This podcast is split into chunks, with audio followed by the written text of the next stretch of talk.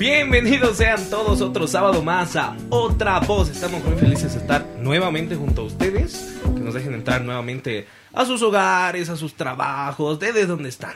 Y hoy tenemos bastantes sorpresas que ya las pueden ver. Exactamente. Hola Andrés, buenos días a la audiencia, buenos días a todos los que nos escuchan. A las personas que nos están viendo por Facebook Live y por todas nuestras redes sociales, pues ya sabrán de quién se trata nuestro gran invitado de este fin de semana. Hay que saludarlo, así que es un honor estar con Pablo Osorio. Pablo, qué honor estar contigo. el día. Eh, ¿Cómo están chicos? ¿Qué tal Andrés? ¿Qué tal Gabriel? Pues contento de estar de vuelta en La Paz, mi, eh, mi departamento favorito. Yeah. Sí, ¿Se, totalmente. ¿Se escucha esto en Cochabamba? Nada más porque, Nada más porque sí. por curiosidad. digamos, Por curiosidad. No, bueno, Sí, Pablo, es, sí. es, es un privilegio tenerte aquí justamente con nosotros. Es un fin de semana muy divertido y Sí. muy alegre para nosotros porque, bueno, contar con tu presencia es, es realmente alegría y es, es una motivación también. Y nos va a alegrar la mañana. Vamos a tratar de hacer lo que podamos, claro que sí. Muy buenos días a todos ustedes. Sí, vamos a estar Bueno, Pablo, una mañana. ¿de qué se trata el programa? Te explicamos un poquito para que vayas entendiendo. El programa trata de conocerte un poco más a fondo, con chistes, con, con tu realidad y con nuestra realidad, porque la idea de nosotros siempre es conocer a la persona famosa desde lo más íntimo. Entonces vamos a tratar de conocerte un poquito más a fondo. Se saca. Para nosotros es abrirnos el esto. corazón, Sí, sí, también profundamente. Y profundamente. abrirse plenamente. Me encanta, chicos. Exactamente. Pasen, pasen el lubricante. Vamos. Exactamente, para prepararnos como para ir deslizando todas las preguntas. Queremos conocer, queremos conocerte un poco más y queremos saber quién es Pablo Osorio. Vas una pregunta este existencial, sí, sabes que cada vez que me la hacen es como quién soy. Y yo a veces ni yo mismo tengo esa respuesta, pero si perfilamos así una, una bio medio rápida, este soy pues una mezcla de varias eh, de varias cositas que se han ido sumando a lo largo de mi vida, ¿no? Eh, primero, este, puedo nombrar el título que, que, que mis papás me dijeron que saque, porque estudié una carrera formal y cortés para, para darles gusto, ¿no? O sea, yo también quería tener una- un, título, no, no, no me voy a hacer alfonso, pero estudié marketing y publicidad. Y ejercí esa carrera eh, en unas transnacionales. eh, durante más de 10 años estuve eh, trabajando con transnacionales como mi carrera seria, ¿no? Pero esa era mi vida diurna. De noche yo siempre, o, en paralelo, yo siempre tuve una vena artística que primero fue literaria. Tengo trabajos con eh, literatura, eh, cuento, poesía. He sido eh, premio de varios de estos concursos nacionales. He estado antologado al francés en la- con la Fundación Patiño, con mis trabajos de poesía. Eh, todas esas cosas que no generan plata, ¿no? Esas cosas que son la vergüenza de tu casa, así de... Sí, sí, sí. Eh, nada más como una anécdota. eh, no sé si han visto En Busca de la Felicidad. Cuando Will Smith sale con sus cajas así para ir a vender y sale con una y después vuelve y su mujer lo ve y está con cuatro más, ¿no? Y lo putea porque, o sea, te manda que vendas y vuelves con más. Y, y yo con mi ex esposa tuve esas frustraciones porque yo publiqué un libro de poesía y salía a venderlo, pero volvía pues, con más libros de poesía de intercambio entre poetas, digamos. A ver, venderle poesía a un poeta era pues puro intercambio. Así que ejercí esta, estas esta, esta pasión literaria. No digo carrera porque tengo mucho respeto a gente que realmente vive de esto. En Bolivia existen personas que viven de la poesía, viven de la literatura. Y yo era un, yo era un infiltrado ahí que, que jugaba con sus pasiones. Y traté de vender mi- mis libros, les fue, recuperé mi inversión y gané lo suficiente para poder ir por Bolivia. Pero mm, no lo suficiente para ganar la relevancia que yo quería artísticamente, ¿no? Esas, ese esa aspiración eh, artística de quiero trascender, quiero dejar huella. Y alguien algún día me dijo, che, todos estos poemas y estos textos son medio chistosos, ¿no has pensado hacer comedia? Y dije, a la verga. No me había puesto a pensar en ello. Claro, porque si te pones a pensar, la comedia boliviana es eh, sumamente de, de teatro, ¿no? La escuela es sketch y teatro popular. No hay más. O sea, eh, y- y- y te digo no hay más porque te das una vueltita por Argentina y la comedia hay lelutier musical, ¿no? Que actoral, que de riesgo, así que de performance. O sea, hay comedia de todo tipo. De, de solamente por dar un ejemplo, en Videomatch, esas, esas huevadas que hacían de, del peor día de tu vida, son pues proyectos de comedia televisivos que en Bolivia no hay. No, o sea, no. si tú quieres comedia en la tele, eres, es el, el, el el actor disfrazado de Camba, de Colla, la Chola y el Paco. Y esos son los personajes que hemos afianzado. Y eso es lo que tú hablabas en alguna entrevista a Pablo, que mucho de nuestro humor boliviano se enfoca de nuestra realidad también, ¿no? Sí, eh, a veces lo doy en mis talleres porque le, le hemos, nos hemos puesto a leer por qué nos reímos, de qué nos reímos y por de qué nos reímos en Bolivia y de qué, de qué nos reímos en Bolivia cuando nos reímos.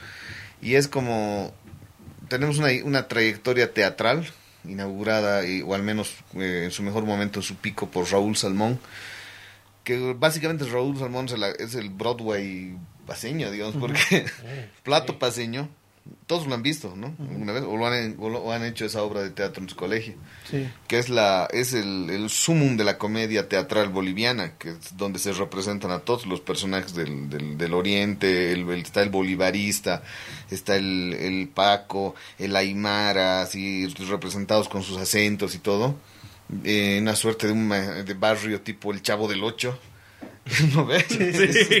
Exactamente. y donde hay unas tragedias y risas sumamente chespiritianas, pues, ¿no? Y ese tipo de humor se ha ido replicando y repitiendo una y otra vez, realmente con diferentes personajes, pero vos vas a un show de, de, de los Café Concerts y estos personajes siguen vigentes, siguen estando ahí en- a través, cada nuevo artista que entra se apropia de uno de estos personajes y repite la fórmula, ¿no? Así que cuando me dije a mí, este, a mí mismo, me dije, a mí mismo, es un clásico. Claro. ¿Qué voy a hacer? ¿Qué, qué tipo de personaje puedo ser? Y no me, me vi alguna vez tentado a hacer un personaje de Cholita. Creé mi propio, mi propio personaje de Cholita, que yo sol- solito hacía pruebas de cámara. Se llamaba la Chola Eulalia. Pero luego dije, ¿qué, qué hago yo? Hombre, blanco, clase mediero, eh, y haciendo parodias de cholitas. O sea, en un momento de esos dije, sí, mi cholita está muy chévere, está muy chistosa. Pero yo creo que si va a haber algún día alguna cholita, que sea pues una mujer de pollera la que ponga, agarre el micrófono y cuente su historia. Qué ganas de seguir estereotipándolas, este, ridiculizándolas, haciendo caricaturas de cholitas. Que, que las cholitas tomen el micrófono y cuenten su, su monólogo, dijo, ¿no? ¿Pero no crees que eso vende, Pablo? Creo que Revende. el, el agarrar a alguien y hacerlo una broma, tal vez, algo obvio que vemos todo el tiempo, a la gente, por lo menos a nuestra, a nuestra gente le encanta y vende. Y es como, ah, yo me reflejo en esa persona o hago burla de esa persona que en algún punto yo no puedo hacerla, entonces tú hazla por mí. Es, es, pues una es la ética del humor, ¿no? Eh, eh, vamos a vamos vamos a replantearlo. Cuando un es bien duro. En Estados Unidos existía el blackface. El blackface era reírse de los negros, parodiándolos, pintándose la cara y habían teatros y eran refacturaban. Y a quienes les vendían les vendían irónicamente más a la comunidad afroamericana. El blancos que se pintaban sus caras de negro con betún y los parodiaban. Eh, cuando tú estás bien colonizado y cuando tienes estas estructuras de poder bien arraigadas, permites que el de arriba se ría de vos, porque es tu forma de decir, este, ay, existo, se está riendo de mí. Hay, hay una especie de, de, de reafirmar estas estructuras de poder. Te doy un ejemplo. ¿Cuántas veces no nos hemos emocionado de que los Simpson digan Bolivia? Sí, Sí. es totalmente cierto. O cuando vemos una película y dicen, ah, Bolivia, sí, pero en Bolivia son, son maleantes, rateros, eh, Narcos. narcos. En Los Simpson éramos así una parodia de las llamas bolivianas con los camaleones. No se decía nada más de nosotros, pero bastaba con que los gringos nos nombren y era pues locura Bolivia. Lo mismo sucede en, esto, en, estos, en estas cadenas de, de la risa. Si tú te ríes de las minorías y estás en condición de privilegio, las minorías se ríen pues porque aspiracionalmente el de arriba se está riendo y ya pues dicen jajaja. No queda de otra. Claro, es de Chile, digamos, ¿no? Lo, hacen de, lo hacen de Chile, ¿no? Eh, pero te das cuenta de que existe pues un, un, un explotarlo al, al de abajo para que nos riamos de todos. En el Perú lo mismo. El Cholo Juanito es un exitazo. Pero lo miras, tomas distancia del Cholo Juanito y es, la, es, es el peruano, pero deshaciéndolo al indígena. Claro. ¿no? Es bruto, es estúpido, es, es, es inocente, eh, si le va bien es de suerte nomás, porque, o sea, es una construcción de imaginarios densa. Entonces, podríamos decir, Pablo, que toda tu estructura humorística va también desde lo que tú eres. No has tratado de reflejarte de otras personas. Ahí, ahí, es donde viene el stand-up, pues el stand-up rompe ese paradigma, porque ahí en, en, los sentidos del humor básicos, es decir, o sea, en, los formatos de humor, perdón, está el cuentachiste. El cuentachiste es el individuo que narra una historia que está lejos de él. dice que Pepito, dice que Jaimito, o sea, tomo distancia porque la historia está ahí sucediendo, yo solamente te la estoy contando, o sea, no me hago responsable de la historia. Y si te molesta, es, es una historia. Entonces hay una especie de lavarse las manos a los pilatos con el cuentachistes. El sketchero más o menos hace lo mismo. No es el actor el que está diciéndote las cosas, es, soy yo en el personaje. ¿no? Entonces me escondo detrás de la, de la impunidad de las tablas y te digo, no, ese es el personaje. El stand-up no.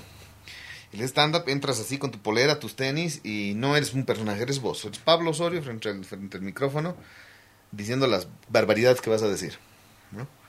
Bueno, estamos conversando con Pablo Osorio, realmente una charla increíble. Sí. Nos hemos adelantado, porque lo que estamos hablando ahora tenía que ser para el otro bloque. Queremos recapitular las cosas y empezar a conocer un poquito más desde el interior de Pablo Osorio. Nos tenemos que ir a una pequeña pausa, enseguida volvemos. Esto es Otra Otra voz.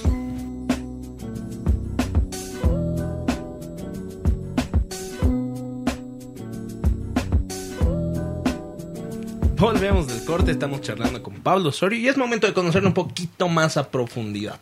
Mira, nos contabas que tú estudiaste un poco por la presión de tus padres, marketing y publicidad.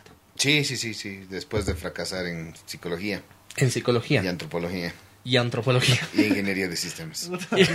a ver, contanos. Es muy, normal, es muy normal, a mí me ha pasado, quiero decirlo. Sí, por cierto, a Gabo le ha pasado sí, bastante. Sí, sí, o sea, mira, yo creo que hay una cosa que va ahí, la familia te lleva por caminos que tal vez tú no quieres recorrer, pero son muy comunes y muy normales, ¿no? No, y además que a mí me parece una de las mayores estupideces del mundo pedirle a un chico de 18 años que decida sobre su futuro por el resto de su vida.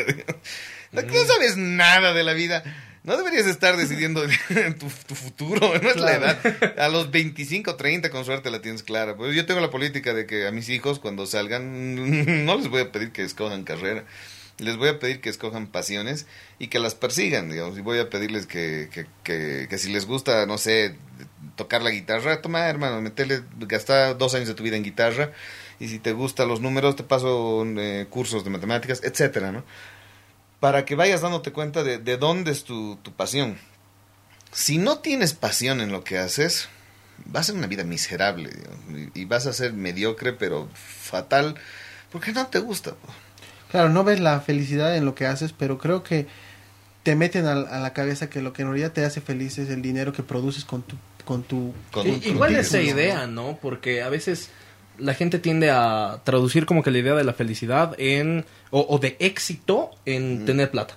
O sea, soy exitoso si tengo plata. Sí, sí, sí, no, no, yo para mí, para mí, estaba un poco, mira, tuve que, tuve la suerte de que no aborrecía mi trabajo tuve la suerte porque encontré un, lugar donde trabajaba y hacía cosas que me gustaban. Yo estuve muy relacionado con el consumo masivo, me dejaron tomar decisiones creativas, entonces tuve, no me sentí eh, asfixiado como sé que me hubiese sentido o como sé cómo se sienten algunos colegas que están ahí en oficinas, este, son funcionarios públicos o son empleados de, de, de, marcada de tarjeta y aborrecen su vida con, con toda su alma, ¿no? Que se sienten como esclavos. Que, se sienten esclavos y que lo único que quieren es que llegue fin de semana y que llegue fin de mes para poder tener otro poquito más de dinero para que pagues tus deudas y te sobre así una huevadita para poder farreártela el primer viernes de cada mes y volver al loop de tu vida de mierda. o sea, sí, yo es, sí, ubico, digamos, ubico, ubico. Eh, tuve la suerte de que no era tan fuerte ese, mi, no, no, era mi pasión favorita, ni era lo que amaba, pero no lo odiaba. Y, y, en las noches tuve el gusto de poder empezar a ejercer mi, de este, de este chango, ¿no? y ya con trabajo y con familia, de poder ir de noche a los bares a probar mi, mi, material de comedia.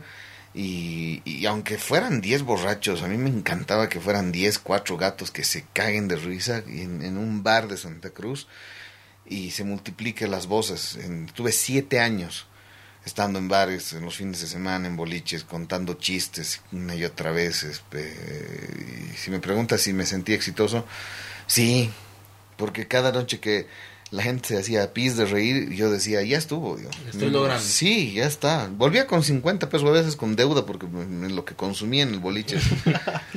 como buen, como, como cantante boliviano, ¿no? Que va, Claro, claro. hace banda de noche de cover, se chupa la plata de esa noche y regresa endeudado a su casa. Más o menos era lo mismo mío, pero con comedia. Pero regres- me sentía realizado, había un sentimiento de éxito dentro mío. Creo que eso es lo importante, ¿no? Que has encontrado la forma exacta de ser feliz. Y esa era mi pregunta. ¿Crees que ahora realmente estás siendo exitoso con lo que haces y te llena tal vez? Totalmente, es que pasa que todo se ha dado... Mi abuelita dice los tiempos de Dios son perfectos. Y, yo, y yo soy ateo, pero tienes razón, mi abuelita. Sí, sí. ¿Por qué? Porque vino la pandemia y me echaron, porque había reestructuración, ¿no? Entonces había que deshacerse de muchas personas, que yo fui una de ellas. Me quedé sin trabajo en agosto, en octubre del 2020. Entré en una profunda depresión porque toda mi vida giraba en mi trabajo.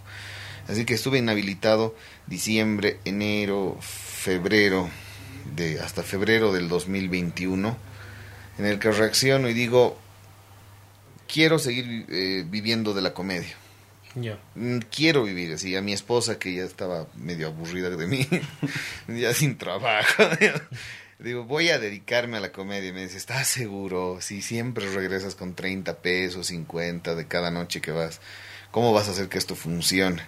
Y le digo, eh, lo que pasa es que siete años me he dedicado a pensar que lo que tenía que hacer era hacer muy buenos chistes. Cuando en realidad lo que tengo que hacer es hacerme conocido. No, este, Mm, mm, sí. si no tienes, si no tu marca personal no pisa, mucho que seas el mejor guitarrista, el mejor en algo, si no eres famoso, si no tienes relevancia en los medios, No existes. No existes, puedes ser el mejor de tu casa, pero si nadie sabe, no existes. Así que voy a empezar a, a a subirme a TikTok, porque he escuchado que la plataforma funciona. Porque he visto los casos de mis colegas que, que se dedicaban a eso, Carolina Besol o comediantes de, de peso que se subieron a TikTok y que así se levantaron.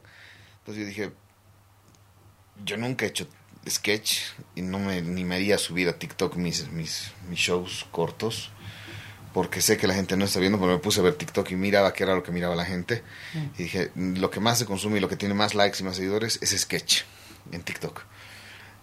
Y con el dolor de mi alma, porque no me gusta el sketch, dije, voy a hacer pues entonces sketch, ni modo, vamos a hacer sketch para TikTok, pero lo vamos a hacer a mi manera. Dije, vamos a hacer, la comedia que hagan en, TikTok va a ser riendo siempre para arriba.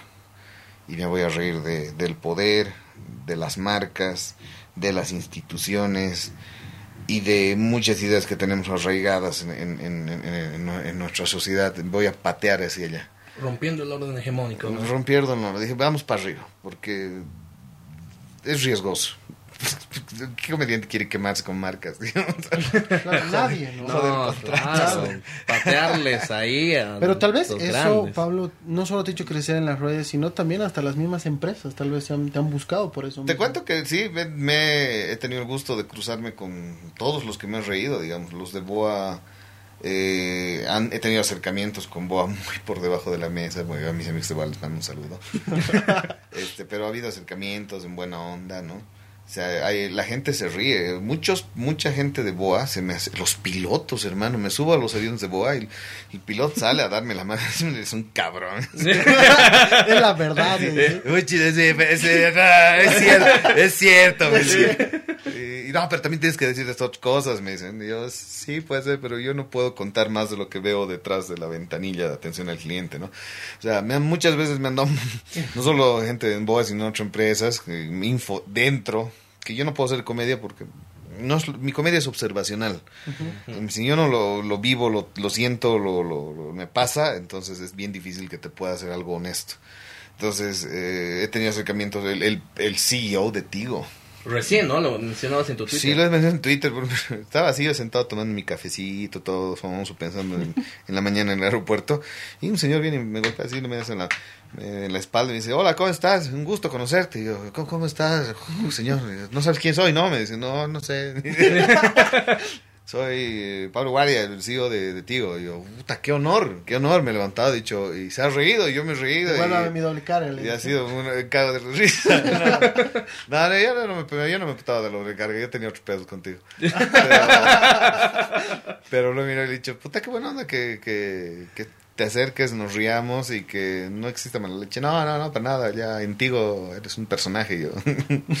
Después de las Eres muy cartas. querido. ¿sí? claro, ¿no? sí, nos damos a la mano y un saludo y a ver si hacemos algo. Que no es un compromiso también, Claro. tienen todo el derecho de, de querer de querer tomar una línea comunicacional y no querer trabajar conmigo, ¿no? A mí me encantaría trabajar con ellos.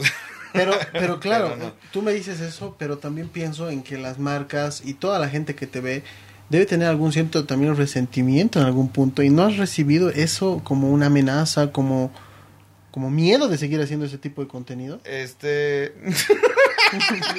Perdón, cada vez que pienso en lo que hago me, me causa. Eh, me considero más que un comediante, un artista. Y el arte, para que funcione, necesita tomar riesgos. ¿No? Cuando. Si tú miras la historia de los artistas, eh, cuando se consolidan famosos y les va súper bien, dejan de tomar riesgos. Eh, dejan de ser transgresores, dejan de arriesgar. Y el, el arte es eso, pues el arte es llegar al límite, ver hasta dónde puedo joder. Lo hacía Charlie García con sus...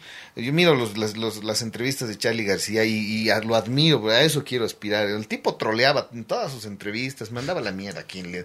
Una, una irreverencia con todos, así. La miro a la María Galindo y le entregan así premios, así la condecoran, el premio Maya, y la señora va y lo tira en el piso, a romper los premios. Eso es arte, eso es lo que construye, ese tipo de romper el paradigma, romper la expectativa de lo que los demás esperan que tú hagas, ¿no? Entonces, en ese sentido me divierto mucho y sí hay momentos en los que digo, puta, por él estoy cagando ya no voy a poder vivir de esto. claro.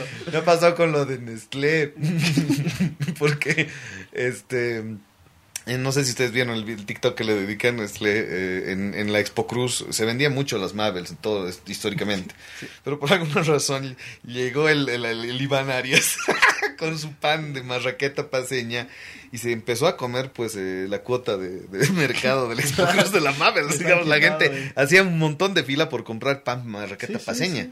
Entonces yo hice video riéndome, pues, de la, aquí la Mabel, eh, de acá la Marraqueta, eh, ay chicos, gracias, los amo, Santa Cruz. Acá la, la, la- las donas de Bianca Flor, que es otro personaje cruceño. Y acá las Mabels, pues así llorando, ¿no? Yo solo quería ser feliz a la gente, así. Y lanzo el video y me llaman de Nestlé. Me llaman de Nestlé y yo digo, puta madre, está pasando de nuevo.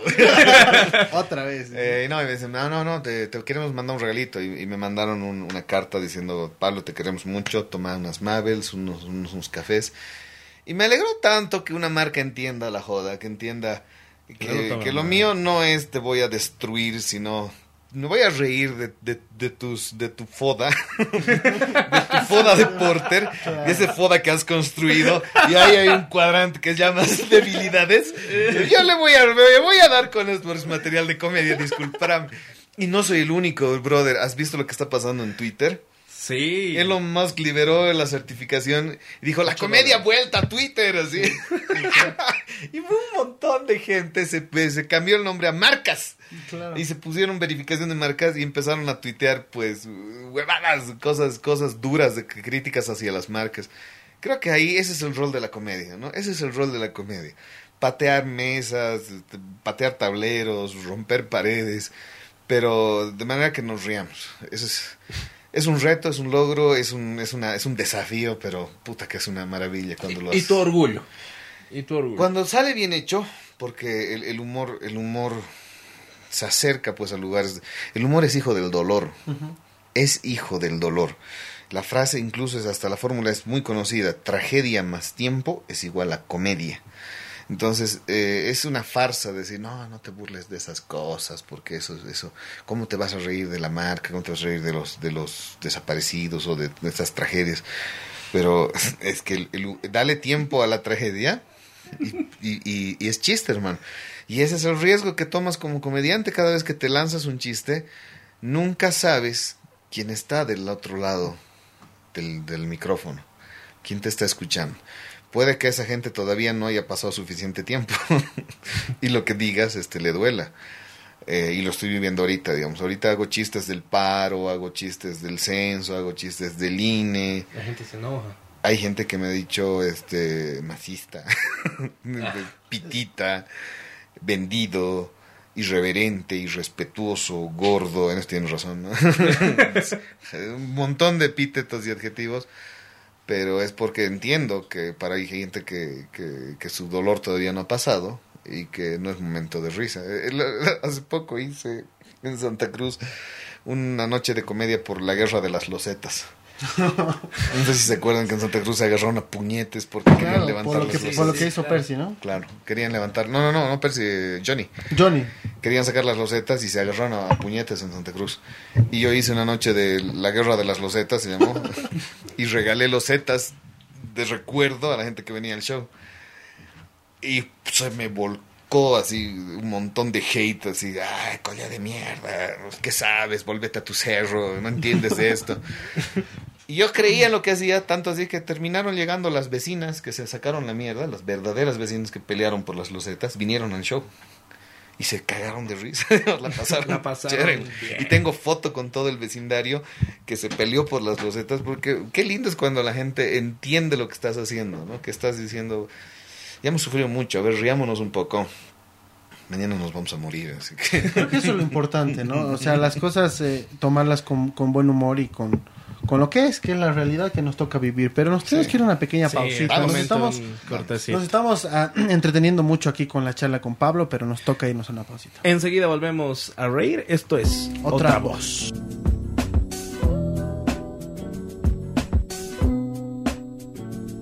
Volvemos del corte. Vamos a seguir charlando, riendo un rato más con Pablo. Estábamos pasando bastante bien y es momento de, de que haga un poquito de calor. De calor y de picantez. Sí, un, po- un poco más. Picante. Mm. Picantez. E- Eso es rico y a veces duele, pero gusta. Como el humor. Sí, Sí, sí, sí. sí. Y- y sí, exacto. Y el sexo anal, sí. Pero sí, sí, totalmente. Totalmente. Pero, pero así para... em- Perdón a nuestros oyentes, pero es la verdad. Pero bueno, empezando un poquito con una pregunta que tú has comentado y quiero que nos las cuentes aquí. Ya has adelantado un poco de eso. Quisiera que nos cuentes tu peor y tu mejor anécdota de, de, esta carrera eh, de comediante que tienes. Ay, han pasado tantas cosas. Eh, peores, es que he tenido muchas malas noches. ¿Sabes qué es lo interesante de la comedia, o al menos del género stand-up? Que tienes todo tipo de noches y, y tienes noches glorificantes, así, wow, sales en brazos, la audiencia te ama, hay gente que se atora, gente que bota la cerveza por la nariz, digamos, y, y- y la pasas súper chévere. Y con el mismo material te presentas otro día y la audiencia te está mirando así, como, ¿qué le pasa a este imbécil, tío? Y, y me ha pasado, pero he aprendido, porque lo he utilizado como aprendizaje, de tanto repetir estas experiencias, me he dado cuenta, a- he aprendido a, leer audiencias, he aprendido a construir material suficiente para poder jugar con, con lo que esté al alcance, porque si son puras señoras, o si son puros señores, o si hay niños en la sala, entonces no es nomás voy a ir a venir a, tirar mis chistes, tienes que tener un arsenal y, y, a- y leer el, el read the room, le dicen los gringos, leer, leer la habitación y, y empezar a soltar tu arsenal en función a lo que funciona, a lo que está pasando. Entonces, en ese, en ese sentido, he tenido una noche, por ejemplo, en la que creí que me iba a ir súper bien con un material de Gabriela Zapata en La Paz. Y Delicado. lo que pasa, no, no, lo que pasa es que acá ya le habían, le habían agotado el meme hasta no dar más. Entonces, habían hecho tantos memes de Zapata que yo vine con un material de 10 minutos de Zapata y la gente ya, se- ya, ya, ya se había reído demasiado de Zapata. Entonces me miraban nomás así en silencio. O eran sus familiares, una de dos, no sé. Su tía. Pero era, era una audiencia que me miraba y no, y no reí una sola vez, digamos, y fue una de mis noches más vergonzosas. Tuve una noche en la que tenía 15 minutos de material de pacos, digamos, y empecé a darles palo, digamos. Tengo un material así de les doy palo, de lo que son En la academia. duro, duro, así. Y me bajo de escenario y había sido una cena del aniversario de la Policía Nacional Santa Cruz, así. Coronel se acercó a maldecirme, a decirme de que me iba a morir, que nunca nadie me iba a conocer, que, que mire más videos de David Santalla, así. sí, sí, sí. Y fue muy, fue jodido, digamos. Entonces, este, en mi momento, y, mi mo- y los momentos más bonitos, eh, de noche, o sea, son imposibles nombrarlas porque son noches mágicas que ni siquiera las ves venir. He tenido noches en las que la gente me miraba entrar a escenario y se partía de risa. Solo de entrar a escenario, ¿no? Es decir, pues estaba drogada esa gente. Muy borracho. pero muy borracha, pero he tenido noches así mágicas que me han hecho reafirmar que esto es lo que quiero hacer por el resto de mi vida. Y he aprendido incluso que las noches malas también son parte del- de este trabajo que hay que aprender a, a que no siempre eres gracioso y que va a haber gente que realmente le pareces un nabo, digamos, o eres o un imbécil o, o un aburrido que solamente lo hace dormir y es y es y es válido, digamos. De eso de eso se trata ser el bufón de la corte. No todos se van a reír. Y con respecto a TikTok, mira, tienes un montón de TikToks, muchos bien polémicos, como el de impuestos, donde te llega carta y todo. ¿Alguna vez te has arrepentido de hacer algún TikTok? Sea, no por la calidad. ¿no? Sí, tengo un par de videos que no me han gustado. Creo que ya los he dado de baja. Este, mi política siempre ha sido este evitar, o sea, trato en la medida, lo mayor posible trato de evitar construcción de personajes femeninos. ¿Por qué? Porque siento de que hay demasiado contenido ahí afuera ya de, del estereotipo, de voy a estereotipar a la mujer. Y me pongo la toalla y, y soy una loca, ¿no? Soy una tóxica, soy una loca, soy una neurótica y esa es la fotografía de femenina. Y yo tengo pues línea progres, soy progresista, qué, qué verga, no me voy a esconder, Dios. Tengo mi, mi línea progresista que, que a veces me, me habla aquí al oído, me dice, no, Pablo, va a seguir riéndose de las mujeres, y que, que se ría pues una mujer de sí misma, porque ríete de ti mismo. Entonces, una vez este hice un video de, de la frase, este, que de la puta, sí. Ah, esta cerveza es bien, esta cerveza es de la puta. Y venía una puta y se lo llevaba. Deja de tomar mi cerveza, digo. Era un chiste bien boludo. Pero para lograrlo me tuve que trasvestir, pues me puse sostén y todo y me pinté y todo. Era un, era un, un, trans, un transvesti. Y me miré luego en el video y dije, sí, pues estoy tratando de, de afianzar el remate en la construcción de un personaje femenino, ya sea trans o, o mujer. Pero sí me parecía chistoso y decía, pero es chistoso, digamos. Entonces lo terminé borrando.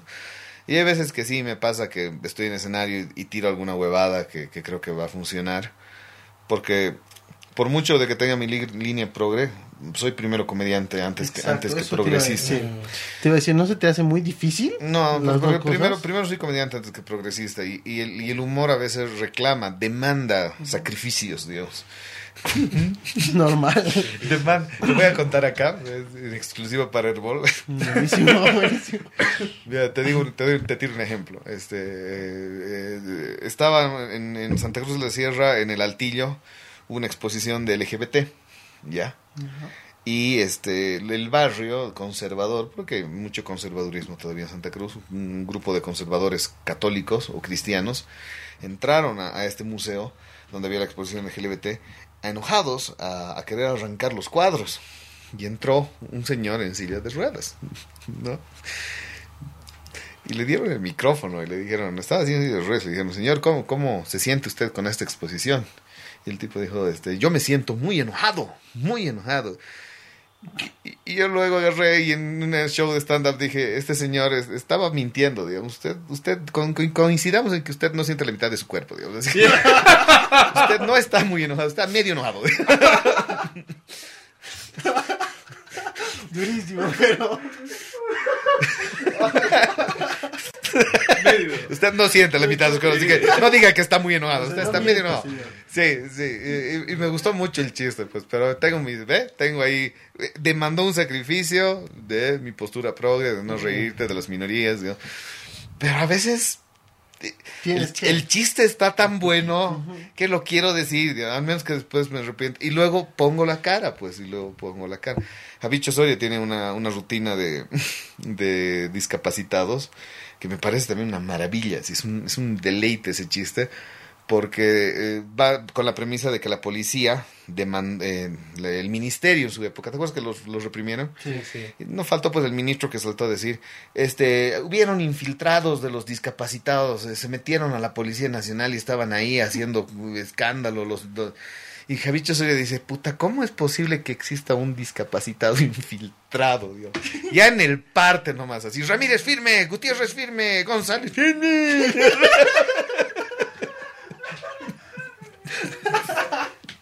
No puedo haber... Totalmente cierto. Entonces, eh, es un chiste muy feo, pero. y con permiso de Javicho Soria. Es, el chiste de Javicho es demasiado bueno. Pero es la Sí. verdad, ¿no? O sea, todo lo que tú explicas, en cierta forma, eh, las minorías, como tú las dices, son parte de, un, de una realidad que muchos nos podemos reír en nuestras cuatro paredes, pero en el exterior no. Y hay mucha gente que, por ejemplo, a mí me ha pasado, entre nosotros nos hacemos un chiste y él, digamos, me dice, no, ¿cómo vas a decir eso? Pero en su casa se ríe del chiste. Sí, sí, sí. Eh, es, una explicación muy filosófica, muy interesante muy bonita. Eh, la- mi, mi- mi postura ética es tratar siempre de que la risa cumpla un rol de, reafirmar a la víctima y que te estés tratando de reír del victimario. ¿No? Entonces, construir. Porque el chiste de los discapacitados, por ejemplo, es una crítica del absurdo del ministro que acusaba a un infiltrado, pero para lograrlo se sirve de un. entonces, trata siempre de, que, de que tu, de tu target, tu balazo, llegue al victimario. Y, y- y eso es lo que trato siempre de hacer en el humor. Cuando. Pero eso quiere decir que no deberíamos reírnos cuando nos reímos de los de abajo. Yo te digo, es una cuestión que, que, hace el humor. El humor o reafirma o interpela. Y va a depender mucho de qué lado de la acera te pares en algunos momentos. Y la risa a veces que es dura, eh, eh, negra, proviene de, de- esta cosa humana que tenemos de que lo, lo que incomoda, lo que causa, causa dolor, cuando te ríes de ello, causa mucha risa. Trata de que te rías siempre desde un lado de la vereda en la que no te burles de la víctima, ¿no? Y por alguna vez eh, se debatió en Twitter y me dieron mucho palo porque una cuenta y, ahora la- ahora el chisme está hasta transformado. En, Twitter existe este mito urbano de que yo una vez hice un chiste de una niña violada. Y hay twitters así que dicen, ah, este cojuda. chote". Y la verdad lo que pasó fue que una cuenta de Twitter hizo un chiste sobre violación. Y todo el mundo fue a pegarle. Y yo salí en defensa del humor y dije, eh, no, hay gente que dijo, no, con eso no se jode. Y yo soy una persona que dice, con todo se jode, señores. Con todo se jode. ¿El cuál es el límite del humor? El límite del humor es cuando deja de haber risa. Ahí es cuando, como, como cómo sabes? chistoso, cuando la gente se deja de reír. Pero hay gente, en mi caso, pues no. Pero es tienes que en- tomar el riesgo. En, mi- en mi caso, por ejemplo, aquí nos- el otro día hemos hecho una broma con, con, con Erwin Claro. y ha sido un chiste que para mí me pareció muy chistoso, pero a los chicos, por ejemplo, no. Ah, no los vas a contar más con ellos cuando quieres volver a contarlos, digamos. Claro, Claro. hay que irnos a un costadito. Ahora, te, te vuelvo, te vuelvo a dar un ejemplo. Este, hace set- 40 años atrás contar chistes de homosexuales eran hilarantes. Que le da muy chi- chiste porque entonces el maricón vino y dijo, ay no, mejor me la metes. Ah, el maricón, el maricón, el maricón. ¿Te das cuenta que hoy en día ya no causa tanta gracia del maricón? Es como, sí, hermano, le gusta chupar pija. Sí, sí. ¿Cuál es más, hemos eh, Ya- normalizado algunas Claro, cosas. ya no, ya no te causa tanta gracia el chiste de- del afeminado, digamos, porque ya no es real, porque tienes amigos homosexuales que no son afeminados, entonces el patrón ya no cumple, digamos. Todavía causa gracia señalar al que se la come, da todavía, da todavía gracia. digamos. Siempre da gracia. Pero yo creo que hace 30 eran, eran chistes mucho más estereotipados, mucho más... eh, eh, era, era, era- muy, muy, muy repetitivo. Hoy siento que ha bajado eso. Y va, a ir, y va a seguir bajando porque a medida que las sociedades este, cambian, los chistes también dejan de ser graciosos. El dolor desaparece, las zonas de, de conflicto se disuelven, entonces ya no va a causar gracia, digamos. Yo creo que en este caso, por ejemplo, vamos a hablar de un tema que no sé si lo has tocado, no lo hemos tocado en el, en el programa todavía, la sátira política. Hemos hablado de muchos segmentos de la sociedad, pero no hemos hablado de la sátira política. ¿Tú crees realmente que la sátira es parte de la política o la política es una sátira diaria? El problema de la sátira política, cuando la, y, aquí, aquí me- algunas me han, me han interpelado y me han contado que en Bolivia dejó de haber sátira política y es cierto. Eh, los años 90 estábamos plagados. La plaga, Cabo de Risa, Esta boca es mía, la otra moneda, Confesiones. Confesiones creo que es, ¿no? Sí, sí, Eh, correcto. Pero si te das cuenta, no había mucha. no, el, el humor estaba el, el- el articulado en reírse de las características físicas de la persona. Entonces, si nos reíamos de, de, del Evo, nos reíamos porque era moreno, cabezón, ¿no ves? Por sus rasgos, por su acento, y luego lo tildábamos de estúpido, digamos, o sea, habían estas cosas que atacaban al ser humano. Cuando tu comedia política se eh, eh, ancla o utiliza el eje de destruir al, al humano, se convierte en agresión, pues.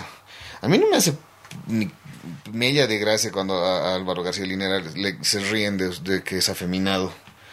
Porque el tipo tiene todo el derecho de querer ser, de querer ser más o menos masculino según los, los eh, estándares eh, patriarcales. digamos. No, no, el Bellaflor, y era como, ¿Por qué, pedo? ¿Qué te importa que chupa? ¿De le gusta comer verga? ¿No le gusta comer verga? Por ahí le gustan las dos cosas. ¿Por qué ese es el humor? Pero cuando le haces un chiste a García Linera de sus 2 más 2, de sus 4 más 24, eso es gracioso. Eso, eso, eso para mí es muy chistoso, digamos. Hace poco le dediqué un, un- un meme a Eduardo del Castillo, cuando salía así con sus manos arriba, en- y lo puse tirándose desde un desde un- una montaña rusa y demás. Porque me parece muy gracioso pues el, el escándalo que hicieron allá y su, y su pose así de, de víctima, lanzando los brazos. O también me reí de este de Creemos que, que se fue a cantar al Miénteme como siempre. Tengo un TikTok que le dediqué porque y ni siquiera lo ataco, simplemente el audio está, no sé si lo han visto, el audio está corriendo y entra un diputado así ah, y, dice, buenas tardes, ¿en qué estamos? Estamos, y miénteme, y el cojudo mira, puta, es miércoles de karaoke, hermano, toma que de la puta, y miénteme. puta, ¿quién diría que por esto nos pagan, no? Como siempre, así, te amo, te amo, ay, qué genial, pasan callita, Sí, sí, sí. Eh, cuando te ríes de- del acto, de sus incoherencias, de, de lo que han dicho, de sus frases. Entonces creo que el humor político puede incluso ser constructivo, incluso si quieres ir un poco más allá, ¿no? Hay, hay formas de, de, subirle el nivel a tu humor, por favor.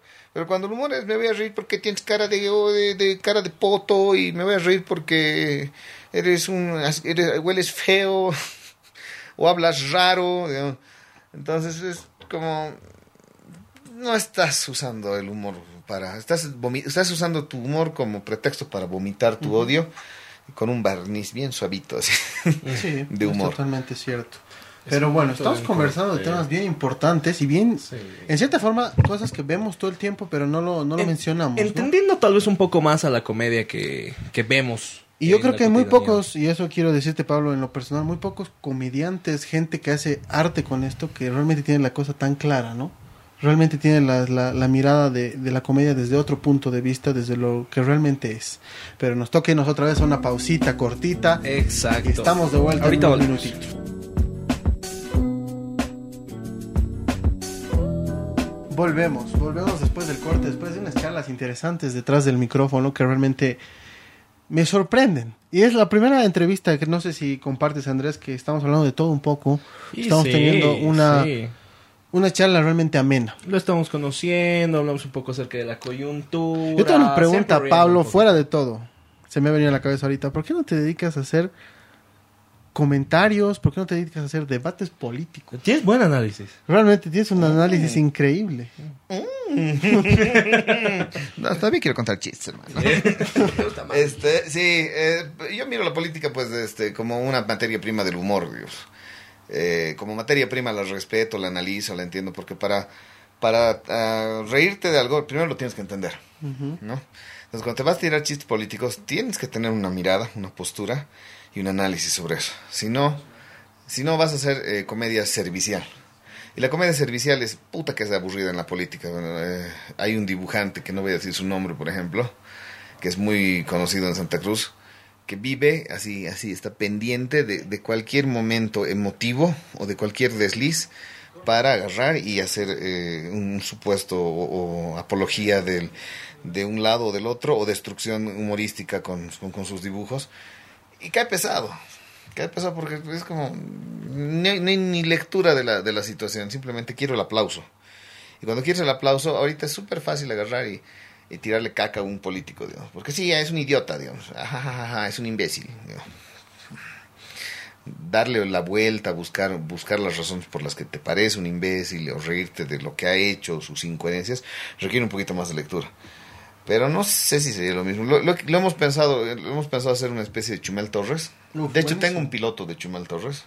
eh, Se llama este ese programa. Está en YouTube. Nadie lo, lo ha visto.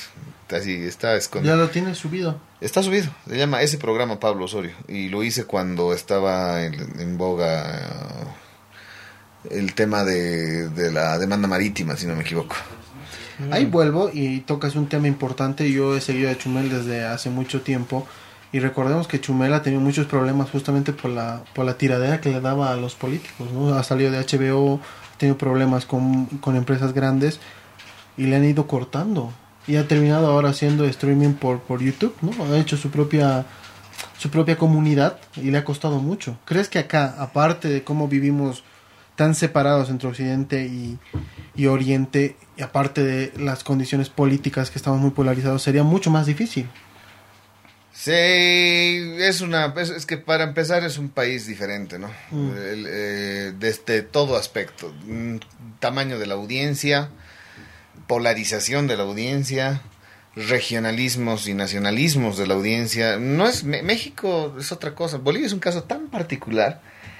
Estamos tan divididos y somos tan unos versus otros que tú agarras el micrófono y tienes que tomar una posición. No hay espacio para el neutro en este país. Pero, por ejemplo, vuelvo y te digo, hablando de, de la sátira de y, el- y la tiradera de Chumel, él no toma partido, pero él tiene, tiene, claro, pero él tiene una decisión clara de echarle al gobierno, por ejemplo. Sí, eh, yo lo sigo mucho a Chumel desde hace años. Sí. Lo llegué a conocer incluso en México, nos sacamos foto y todo. Un saludo de Chumel.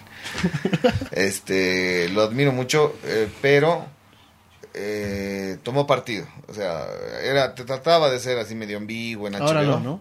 No, tomó partido y dijo soy oposición y se estrella a niveles este pesados ya es como a eso es a lo que me refiero por ejemplo eh, AMLO no es no es no es mi, mi presidente favorito y sé que tiene un montón de, de- de absurdos e incoherencias pero Chumel vive así pendiente así, otra vez el viejito de Sí, sí. "Eh, otra vez este viejito qué asco qué vergüenza ser de Morena qué qué basura qué entonces cuando el humor se convierte en un arma, deja de, de causar tanta gracia y ya se convierte como en vergüencita ajena, digo. Y es Lo- propaganda política para el otro lado. Que, se que, lo- que luego te conviertes en, en utilitario. ¿Qué es lo que me pasó a mí con, con Camacho? Digamos, a mí me agarraron verga contando, un, con- balbuceando para Camacho. Y tal vez en el fondo tengo opiniones sobre él, pero puta que me utilizaron, digamos, así. El oficialismo agarró, me sacó videos, cortes, screens y, lo, y esto es lo que opina Pablo Osorio. Y, es- y digo, qué complicado hacer comedia en Bolivia, me imagino, o hacer chistes, si mañana el otro, los bandos te van a querer, se van a querer montar en tu cuello. ¿no? Eh, le pasa mucho a mi, a mi colega que arriesga mucho más que yo, lo respeto un montón, a Saúl Montaño. No sé si lo ubican, Saúl Montaño eh, es mucho más incisivo, pega duro, y, y- y- pero cuando pega un lado, el otro lado grita, así, "Ah, eres un este, eres un otro, así, le golpea para el otro lado y, y- y- ah, incendios, ¿no? Y el tipo golpea duro y golpea para ambos lados, ¿eh? pero nadie lo baja de masista en Santa Cruz y los, y los masistas eh, han llegado a, a- a capitalizarlo porque porque les conviene, digamos, han agarrado y han dicho, este es el único comediante que le da palo a Camacho, aunque nos dé palo a nosotros, lo vamos a abrazar, digamos. Entonces, le, le celebran, lo abrazan y todo, pero yo digo, yo, sien- yo siento que hay mucha pérdida ahí, no sé si habría un futuro de sobre, sobre todo comercial. Yo no sé si las marcas, el propio, el propio Carlos Roberto en algún momento me dijo que es bien duro hacer crítica a, todo lado, porque luego las marcas se asustan y dicen, uy, este es un polémico. A las marcas, pero yo creo que ahora en nuestro país con la polarización tan grande a los políticos es muy difícil hacerles una retrospectiva y una alimentación de lo mal que están haciendo. Tú al tirarle algo, no por hate, no por odio, no porque no estás de acuerdo, sino porque realmente lo estás haciendo mal. Me gustaría mucho hacer, pero no a nivel de Chumel. Chumel se ha convertido demasiado cansino y a mí me gusta el humor político cuando golpea, cuando golpea unas sutilidades, cuando acaricia y pasa, pero al mismo tiempo mete veneno y hacer una construcción de eso es bien complicado y no me lo imaginaría en un formato semanal, hermano. Es difícil. Es escribir y, Un mini noticiero podría Un mini noticiero podría ser. Sí, son alternativas, pero en, esta, en este momento de mi vida ahorita tengo proyectos de televisión, pero no son noticieros o acercados al formato de Chumel. Va por otro lado por ahora. Pero ahora, hablando un poquito más de las preguntas picantes, yo tengo una duda, Pablo. ¿Cuál crees eh, que es el creador de contenido, el humorista, el el encargado de hacernos reír, que realmente dices, este, este, o esta o este no va en este lugar. No es para ser comentarista, no es para ser humorista. En Bolivia. Pero no es para ser humorista, ¿por qué? ¿Porque es malo? Sí, porque por ejemplo, yo tengo opiniones de que algunos humoristas en nuestro país eh, salen de lo, de lo chistoso a lo burdo. Ah, ya. y la tienes clara. Sí, clara, eh, hay muchos, ah, hay, hay, hay, hay con creadores de contenido con quienes no comparto, pero sé que respeto su, su libertad de poder hacer humor porque sería un cinismo mío decir, ah, eso, con eso no se jode. Entonces, eh, no comparto sus formas de hacer las cosas y yo, y más bien cada vez que los miro digo, puta, por Dios que yo no esté sonando así, ojalá que lo que hagan no. Se lo tomas a bien, digamos. Sí, sí, lo miro y digo, está bien, es su mercado, es su audiencia, la gente que lo consume disfruta de ese tipo de humor, pero de verdad cada vez que los miro tomo puntes de esto es lo que no, tengo que hacer. Y lo he dicho públicamente muchas cosas, así, ¿no? El, el pana Lepinedo o el, o el pana este de, de, Tarija que se viste de cholita, que son, es muy, muy chistoso, pero no por, lo, por lo que mismo que te he comentado, de, yo creo que ya hay que darles el espacio a las mujeres de pollera, ¿no? Deja de, de tomar protagonismo. Ay, no. Y deja que hagan, Ya ha empezado a salir. Yo conozco una, una mujer alteña, una mujer alteña y la admiro, Rocío Góngora tantos chistes hacemos de los alteños, finalmente hay una comediante, mujer alteña de standapera que es un espectáculo escucharla. Y creo que nos perdemos de esas cosas cuando le robamos la voz a alguien, me pongo su personaje y hablo, digamos. Entonces, si yo, varón blanco, vengo y le, me, me, pinto de morena y me pongo mis trenzas y hago chistes, por mucho de que funcionen sean muy graciosos, siento de que estoy robándole protagonismo a una etnia que se puede defender y hacer su propio humor. Entonces, no me acuerdo que te llamas, brother, pero no. No comparto. Sí, métele, métele, pero no comparto. no sé qué sé. sé que sé que es tarijeño, digo. Ahora agarran pues los siete que vienen, no, es un envidioso. Ya hay de todo. Y sí, digamos, sí tengo envidia. Tiene más seguidores el mierda. es verdad, es verdad. Mucha gente a veces lo dice así, pero creo que es constructivo. Y creo que entre creadores de contenido tienen que ser eso, aprender que el otro también tiene voz y tiene la decisión de decirte, ¿sabes qué? Este contenido no me gusta. Sí, y no con el ámbito de cancelarlo, porque tampoco tengo la fuerza de cancelar a nadie. Simplemente lo sigo, los veo, pero no comparto. Digo. Y tengo muchos amigos, tengo acá al, Juan, lo quiero un montón, el Juan es mi brother, lo, he conocido. Bueno, aprovechando, dile que nos acepte la entrevista. Ah, pues llama, pues, pues que no contesta. Sí, no nos quiere contestar. Juan, ni contesta, pues no seas... No te pases verga. este, sí, eh, pero tiene un par de personajes que los miro y digo, no, no, yo no lo haría, Juan. Y tengo otros que los adoro, tiene un personaje del profesor, puta, el otro día lo, me cago de risa con su personaje del profesor. Entonces, eh Yo no sé si tampoco ahí me, me estoy pasando de liso con mis comentarios. No sé si hay la madurez en el entorno para aceptar los, las críticas y en las audiencias también. Y por supuesto debo tener mis detractores, ¿no? Que dicen, no, ese Osorio es un... algo, no sé. Mañana lo voy a saber. Pero sí, con todo el amor del mundo y el cariño que me caracteriza.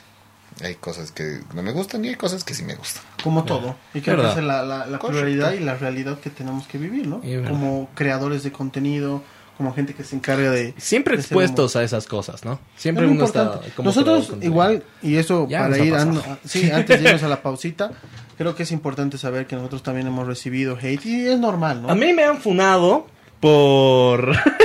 a mí me han funado una vez por haber comparado la Madness con Oruro en un clip descontextualizado por nuestro creador de contenido en redes sociales, eh, donde decía que... O sea, comparaba los hechos que pasaban en las dos festividades y me han refunado, pero refunado. ¿Qué, qué, qué actividades? Es que eh, comparábamos el carnaval de Oruro con una fiesta en Cochabamba, no sé si... O sea, La Urcupiña. No, no, la Madness, la La- donde Madness. llegan los... eh, Madness. sí, llegan Sí. artistas internacionales y demás. Ah, pero yo te saco tu puta también. Y- Con Oruro no se jode. Exactamente, Eso me han exactamente. dicho. Sí, sí. No, No lo sé que yo había para. dicho, lo que yo había dicho es que hay mucha gente que le da mucho palo a Oruro Sí, y no le da el mismo palo a la Madness ya. cuando los sucesos son parecidos. Oye, pero yo sabía que existía siquiera la Madness. Sí, sí, no, ¿Qué es la Madness? Es una fiesta. Es una fiesta. Yo conozco la de Urcupiña mucho y conozco el, el corso de corsos. ¿eh? Esta fiesta es... eh, Son como más conciertos. juvenil, ponte. Don- madness. sí, donde Sí. dura tres días y traen eh, artistas reconocidos del reggaetón más que todo. Y, pop, es- ¿no? o sea, es un evento privado. Sí, Sí. privado. Y, y los organizadores, si están viendo esto, ¿por qué no me invitan? Sí. Nos pueden invitar a todos. Estamos Eh, los tres podemos estar ahí, ¿eh? disponibles. Pero bueno, vamos a hablar de la pausa. eh, Antes de, antes de irnos a la pausa, eh, bueno, la recomendación siempre de lo que habríamos hablado con, con Andrés, ¿no? De, de, de que tengamos paciencia con los creadores de contenido y no tengamos tanto odio hacia, los, hacia la gente que, que hace su contenido. Al final del día son libres de hacerlo, ¿no? Total, Nos total. tenemos Si no que te gusta seguir, pasa de largo, Dios. Sí. Sí, Exactamente. exacto. Pero bueno, es momento de un cortecito Una chiquitito. pausita y volvemos. Enseguida volvemos con Otra voz. Volvemos de la pausa, seguimos acá charlando, riendo un rato más con Pablo Osorio. Mira, había algo de lo que veníamos hablando ya y me gustaría como que mencionarlo. Eh, en algunos TikToks que habíamos tenido recientemente, Había algunos comentarios que se repetían mucho, pero mucho, mucho, y era, ¿y estos quiénes son? Ah, Y creo que esto es probablemente una de las, eh, no sé, como que la forma de denigrar más común que tenemos en nuestro, nuestro país. La pasada de Delius. sí, sí, sí. Fuerte. ¿Quién te conoce? Sí. Sí, Pero él lo ha sabido aprovechar, ¿no? Sí, se ha puesto capitán desconocido. Desconocido. Sí, es un capo. Sí. Sí, el Ale, el Ale ha agarrado, y, pero no hay que, tampoco podemos mentir que no, se, no le ha dolido, porque hubo un momento que le podría denso. Se agarraba a puñetes con toda la gente que le decía desconocido. Uh, discutía en Facebook. ¿Pero a quién le gusta? O sea, Pablo, nosotros, a nosotros nos, nos molesta, sin- hay que ser Era- sinceros. era- nosotros les habíamos dicho, ¿no? Eh, mira, precisamente nuestro programa va un poquito de eso. De hay mucho que nos no conocemos y probablemente entre nosotros no nos conocemos, entre bolivianos no nos conocemos. Y tenemos como que este espacio para conocer más a nuestros invitados y que la gente también nos conozca un poquito a nosotros, ¿no? De que vamos, charlamos y, y de eso va. Y eso es porque nosotros nos hemos dado cuenta que hay muchos programas de este tipo que te hablan, pero desde lo que tú ya, ya conocemos de ti. Entonces hay cosas que en algún punto queremos saber más a profundidad. Y la gente que nos escucha, nos ve, y no solamente a nosotros, a muchos otros creadores, es eso. ¿Quién te conoce? ¿Por qué haces? Si no sirve, si no eres famoso, no naces siendo famoso, obviamente. Claro. Sí. Eh, es, es que el hate llega de todas formas, ¿no? De- de- en todas sus formas y en todas sus medidas. A mí eh, el hate más común que ten- o tenía hace poco era, ya pasó tu momento. ¿No sí? Ya, cállate, cojudo, ya pasó tus cinco minutos de fama, así. Y, y después el, el dilo tuyo. así. Eh, a ver, desde chico, dilo tuyo, dilo tuyo, dilo tuyo. Y empiezan así a llover el dilo tuyo. Y yo lo capitalizo, digamos. Yo digo, buenas tardes, bienvenidos a Impuestos Nacionales. Les contesto, digo. Eh, O sea, así- "Ah, vos, así- ¿Quién te conoce? Eh, Caes mal, no vengas acá, nadie te quiere así. No, no es cierto, bro. Tu mamá dice que le hago reír, digamos. Entonces, Bueno, es Y, una buena y forma está de en tomar. tu Twitter, ¿no? Sí, sí, sí, sí, sí, contesto, digamos, me escojo así cuatro cuentas y digo, voy a contestar tres, cuatro, digamos. Y contesto para que se queden clavadas ahí arriba y la gente se cague de risa y discutan y genere engagement, digamos. Claro, pues, hay Entonces que aparece generar- un hater y tomarlo más bien como, tómelo como una oportunidad. Aparece un hater y tienen una respuesta cabrona, cabrona, así, pero clac, la clavan. Entonces Facebook se da cuenta de eso, que Facebook genera mucho engagement. Entonces Facebook literalmente clava tu respuesta y la pone arriba. Entonces, si lo que tú tienes que hacer es agarrar al comentario más cojudo hijo de puta y responderle de la forma más cabrona hijo de puta. Entonces, tac, dejas y se va a quedar claro. Quien entra, quien le llegue a tu, a tu nota, va a ver el primer comentario y cómo lo has respondido y uf, Va a explotar. va a explotar. Entonces, fe- el algoritmo de Facebook es bien mercantilista, ve que ahí hay potencial y va a exponerlo un poco más hasta cierto tope, en el que luego te dice, está bueno tu, tu post". Sí. Con 50 dólares te le enseño más gente. y hablando de Yo he eso, invertido en Facebook en los últimos seis meses más de 4 mil dólares. eso te íbamos a preguntar. Y le meto plata, claro. ¿Por qué? Porque veo que eh, funciona así. No importa qué tan bueno sea tu video, lo expones a cierto punto y luego te da una noticia y te dice, este video tiene más engagement que tus otros videos. Considera meterle dinero para publicidad. Y le tienes que meter plata si quieres. Por eso TikTok todavía no hace eso. TikTok tiene reglas de ¿TikTok algoritmo. paga? No todavía en Bolivia. Y sí en algunos países. Pero en este momento TikTok eh, apuesta a su algoritmo, que el algoritmo tiene ciertas eh, reglas que miran eh, likes, engagement, guardados, compartidos, tiempo de, de retención en pantalla. Si se cumplen varios de esos, de más de tres o cuatro de esos requisitos, lo sigue mostrando exponencialmente a más gente. O sea que podríamos decir que la red eh, social que más se usa para creadores de contenido es Facebook. La que mejor es general. Para, la, para lo comercial yo recomiendo Facebook porque te permite segmentar a tu audiencia y llegar al nicho al que quieres llegar, ¿no?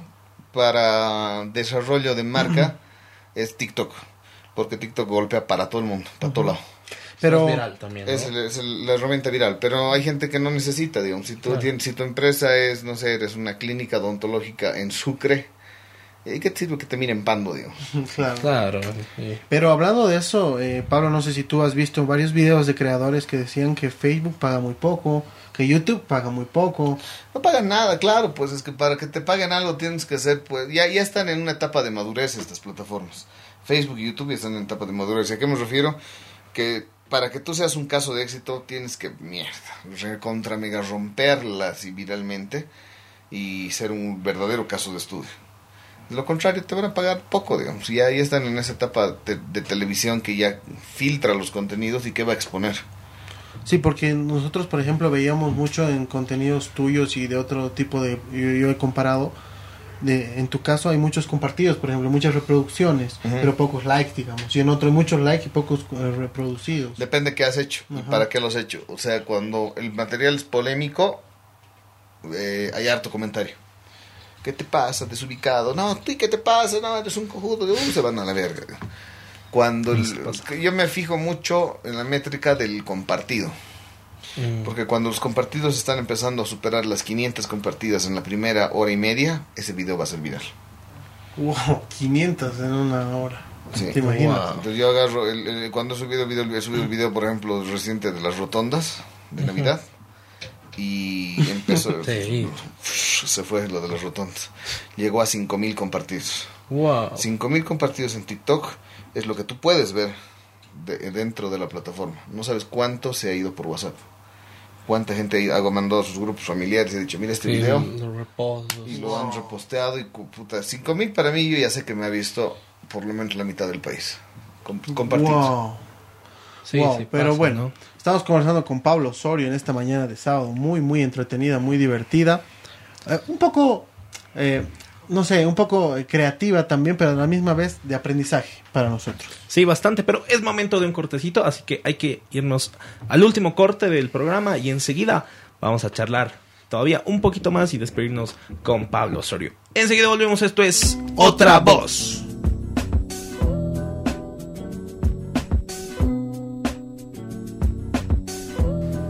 Volvemos en el último bloquecito para conversar con Pablo Osorio. Estamos conversando de las mejores charlas que hemos tenido, Andrés. Sí, bastante dinámica, muy graciosa, nos lo hemos pasado riendo mucho. Las luces se han Pero muy constructiva.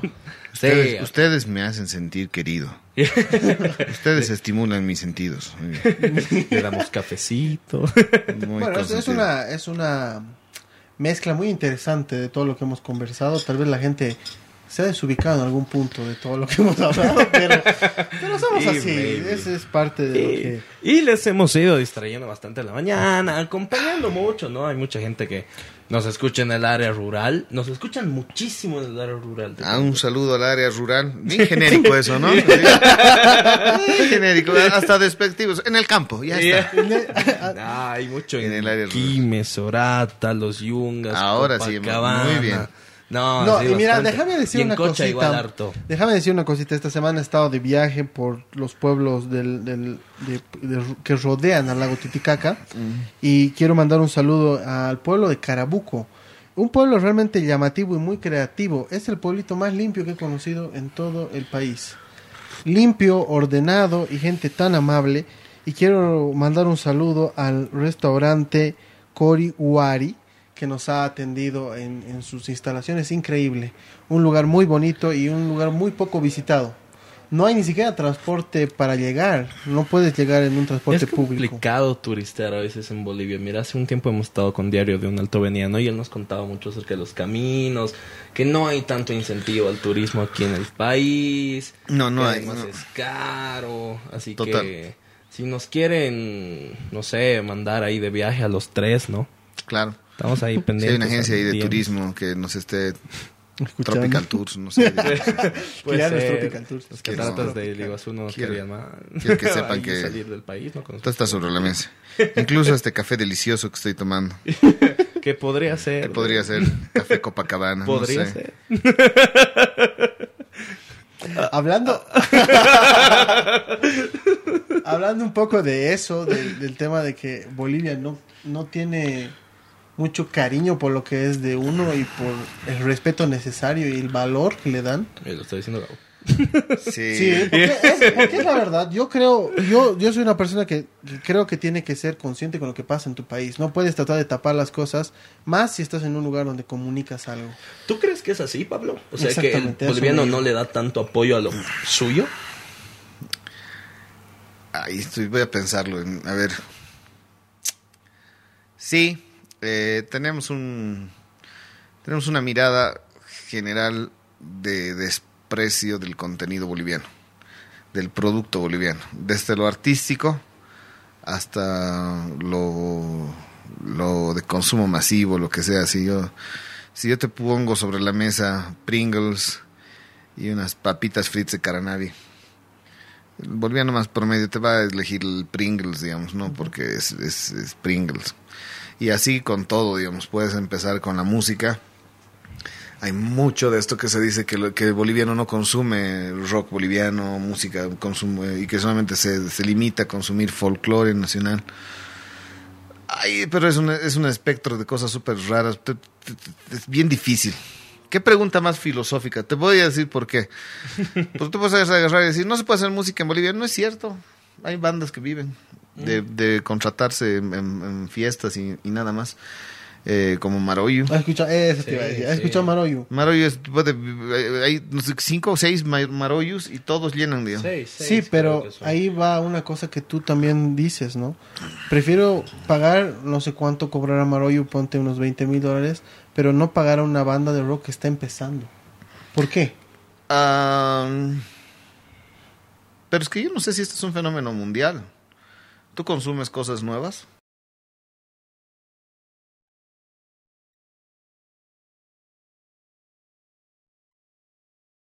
El, el stand-up.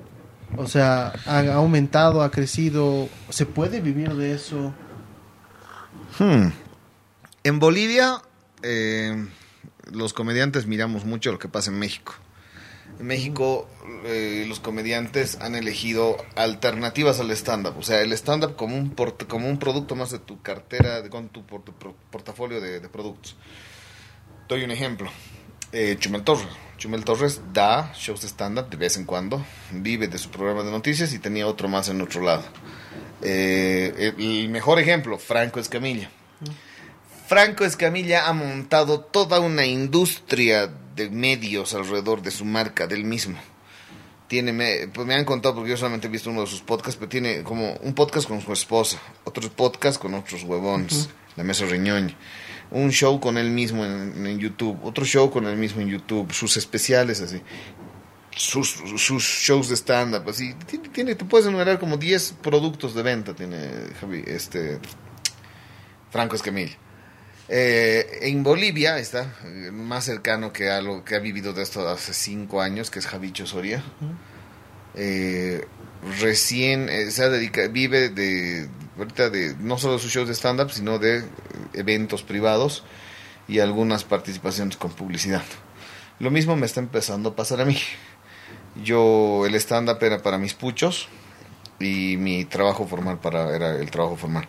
Hoy mi trabajo formal es la publicidad. Como soy marketero y publicista, estoy diseñando y elaborando guiones para marcas y las marcas se dan cuenta del impacto que tiene mi, mi publicidad, mis videos publicitarios, porque hago publicidad descarada. No sé si te has fijado, ya, ya tengo TikToks, son publicidad. Sí, sí, sí. ¿no? sí. Y, pero están buenos, digamos, sí. porque los escribo con la intención de que te quedes a mirar y a cagarte de risa. Algunos con mayor éxito que otros, digamos. Por ejemplo, cuando me inventaron, me, me pidieron que haga publicidad para el Overload. ¿Se acuerdan del, del, del, Overload, que es como el, el, anime, el Comic Con boliviano? Uh -huh, uh -huh. Aproveché la coyuntura del, per, del pérdida del teléfono de Evo Morales y hice dos personajes que se encuentran en un teléfono. Digamos. Sí, sí. Correcto. se full viralizó esa huevada. Así los de Overload me aman, digamos, porque el evento del Overload se vio en todo Bolivia, digamos. Sí. O sea, fue porque, ¿Por qué? Porque le metí un chistecito bien picante por delante. Y ahí viene una pregunta de, de, uno de los de producción de acá del, del canal y me preguntan ¿Cómo, cómo, ¿Cómo haces para lo de los guiones? ¿Cuánto tiempo te toma realizar un guion? ¿Cómo, ¿Cuánto tiempo tardas en escribirlo, en crearlo? Depende de, de los límites y riesgos que me, la marca pone, ¿no? Hay marcas que no quieren arriesgar mucho y mierda, son los que más oh, me cuesta. No digas Porque, esto, no digas esto. Pues sí, no, no, me rechazan, no, no, esto está muy picante, no, te estás estrellando contra esta gente, no, eh, está bien. Entonces, buscar una cosa neutral. No es lo mío, pero lo voy a seguir haciendo hasta que sienta que ya encuentre otras otras formas de ingreso. Pero cuando me, me censuran demasiado el guion, tardo mucho más en mejorarlo. Generalmente también el guion me tiene que salir así. En 15 minutos, en, en, media hora está escrito el guion. Pues es más espontáneo. Es súper espontáneo para mí. Pero el, guion de, de publicidad, de sketch, me das tengo mi fórmula ¿no? de trabajo. Me das el producto, me cuentas la problemática que gira alrededor del producto y entonces yo puedo agarrar dentro de esa problemática, o sea, del matriz FODA, y de agarrar y decir es, debilidades chistosas, las caso con tu producto, chan, chan, chan, listo, sale tu publicidad. ¿Y cuál es la delgada línea entre hacer un programa o un, un sketch pagado con un sketch que te salga realmente de lo que tú quieres producir? O sea, porque eh, Ahora me estás hablando de lo que haces para una marca, pero claro. para tu contenido diario. Para mi contenido diario es el que más me gusta hacer porque ese sí me sale de los huevos. Entonces, así como, lo que tú quieras. Estoy así. Mi proceso creativo es salir a caminar, este, darme vueltas, hablar en voz alta. Parezco un loquito en la calle. Hasta que encuentro un tema que me gusta. Por ejemplo, hace poco este, me quedé sin gas. Sí, he visto. y te has subido una moto, hermano. Es el, el, momento romántico íntimo que estableces con ese dude. Sí, sí, sí. ¿no? sí. Porque es, vamos, así, empezar, te están llevando, digamos. Y hay una narrativa así del caballero en caballo y vos la sí, damisela sí. en aprietos, digamos. Sí, sí, sí. Pues más encima es con mi garrafa de gas, vamos a buscar, ¿no? ¿Dónde habrá? No sé, lo, lo, encontraremos juntos, digamos. Vamos así, el viento dándome el atardecer ahí. He filmado, he dicho, pues, es una, es una cosa homoerótica en silencio. Los dos estamos con el culo y el pito juntos, entonces. a, acá hay contacto físico, acá hay un, compro, hay un intercambio de algo que no son fluidos todavía. Entonces, Todavía, ¿eh? Todavía. Pero es verdad. entonces, esos son momentos así, pero es que estoy, yo soy un pelotudo porque me encanta hablar huevadas así. Estoy en, en mi momento de, de- de- Si me ves muy callado, estoy eh, pensando en algo ya para hacerlo. Así que los más, los más bonitos, los que más me gustan hacer, obviamente es mi contenido propio, sin marca, digamos. Y, y los que más me joden son los que me ponen, sí, pero no tienes que... Y esto, y esto, y esto, y esto, y esto. Mucho limitante, ¿no? Han aparecido algunas marcas, hay de todo, hay marcas muy chistosas. Hay marcas que han, que han aparecido para que quieren, que me han visto como el contestatario y me están pidiendo que haga cosas pues picantes y duras, así, duras, Mm. durísimas. Ya. Les mando un saludo, no puedo decir quiénes son. Todavía Bueno, no. Lo vamos a bueno, ver para en más adelante, sociales. cuando Y- ya esté colgado. Mira, ha sido realmente un placer charlar con Pablo hoy. Nos hemos divertido demasiado. Ha sido muy chistoso hablar contigo hoy. Eh, de verdad que esperamos volver a tenerte en el programa para volver a charlar un poco más y que nos cuentes más anécdotas. Hemos hablado de todo, hemos tenido una charla muy jovial, muy interesante, muy divertida para un sábado muy entretenido. Sin olvidarnos que nos pueden seguir en todas nuestras redes sociales. Exactamente, no se olviden de seguirnos en nuestras redes sociales. Estamos como Otra Voz Herbol en Twitter, en Facebook, en Instagram, en TikTok, hasta en Spotify y YouTube nos pueden encontrar. Exactamente, pero obviamente también hay que seguirlo a nuestro invitado especial. ¿Cómo, nos, cómo te encontramos en tus redes sociales? Ah, sí, no sean caimas, por favor, sean buena onda. Este, búsquenme, en, sobre todo en Instagram. Eh, eh, mi nombre en Instagram es bien grave siempre. Si me quieren seguir en TikTok, bien grave siempre. En Facebook estoy como Pablo Osorio Comediante. Y en Twitter estoy como es grave siempre porque no me dejaban poner bien grave siempre. Son, Son bien graves siempre. Son muy, demasiados caracteres. Pero síganme, sobre todo en Instagram, porfa, porque eh, tengo que inflar más esa red, ¿no? Y no quiero contratar gente de la India que de repente que me sigue que me, estén siguiendo, porque luego te bloquean la cuenta. Eso, sígueme en redes, gracias. Gracias, a, ti, Pablo. Ha gracias, sido chicos. Un, ha sido un total placer estar contigo, contigo también, Andrés. Hasta la próxima semana. Esto ha sido Otra Voz.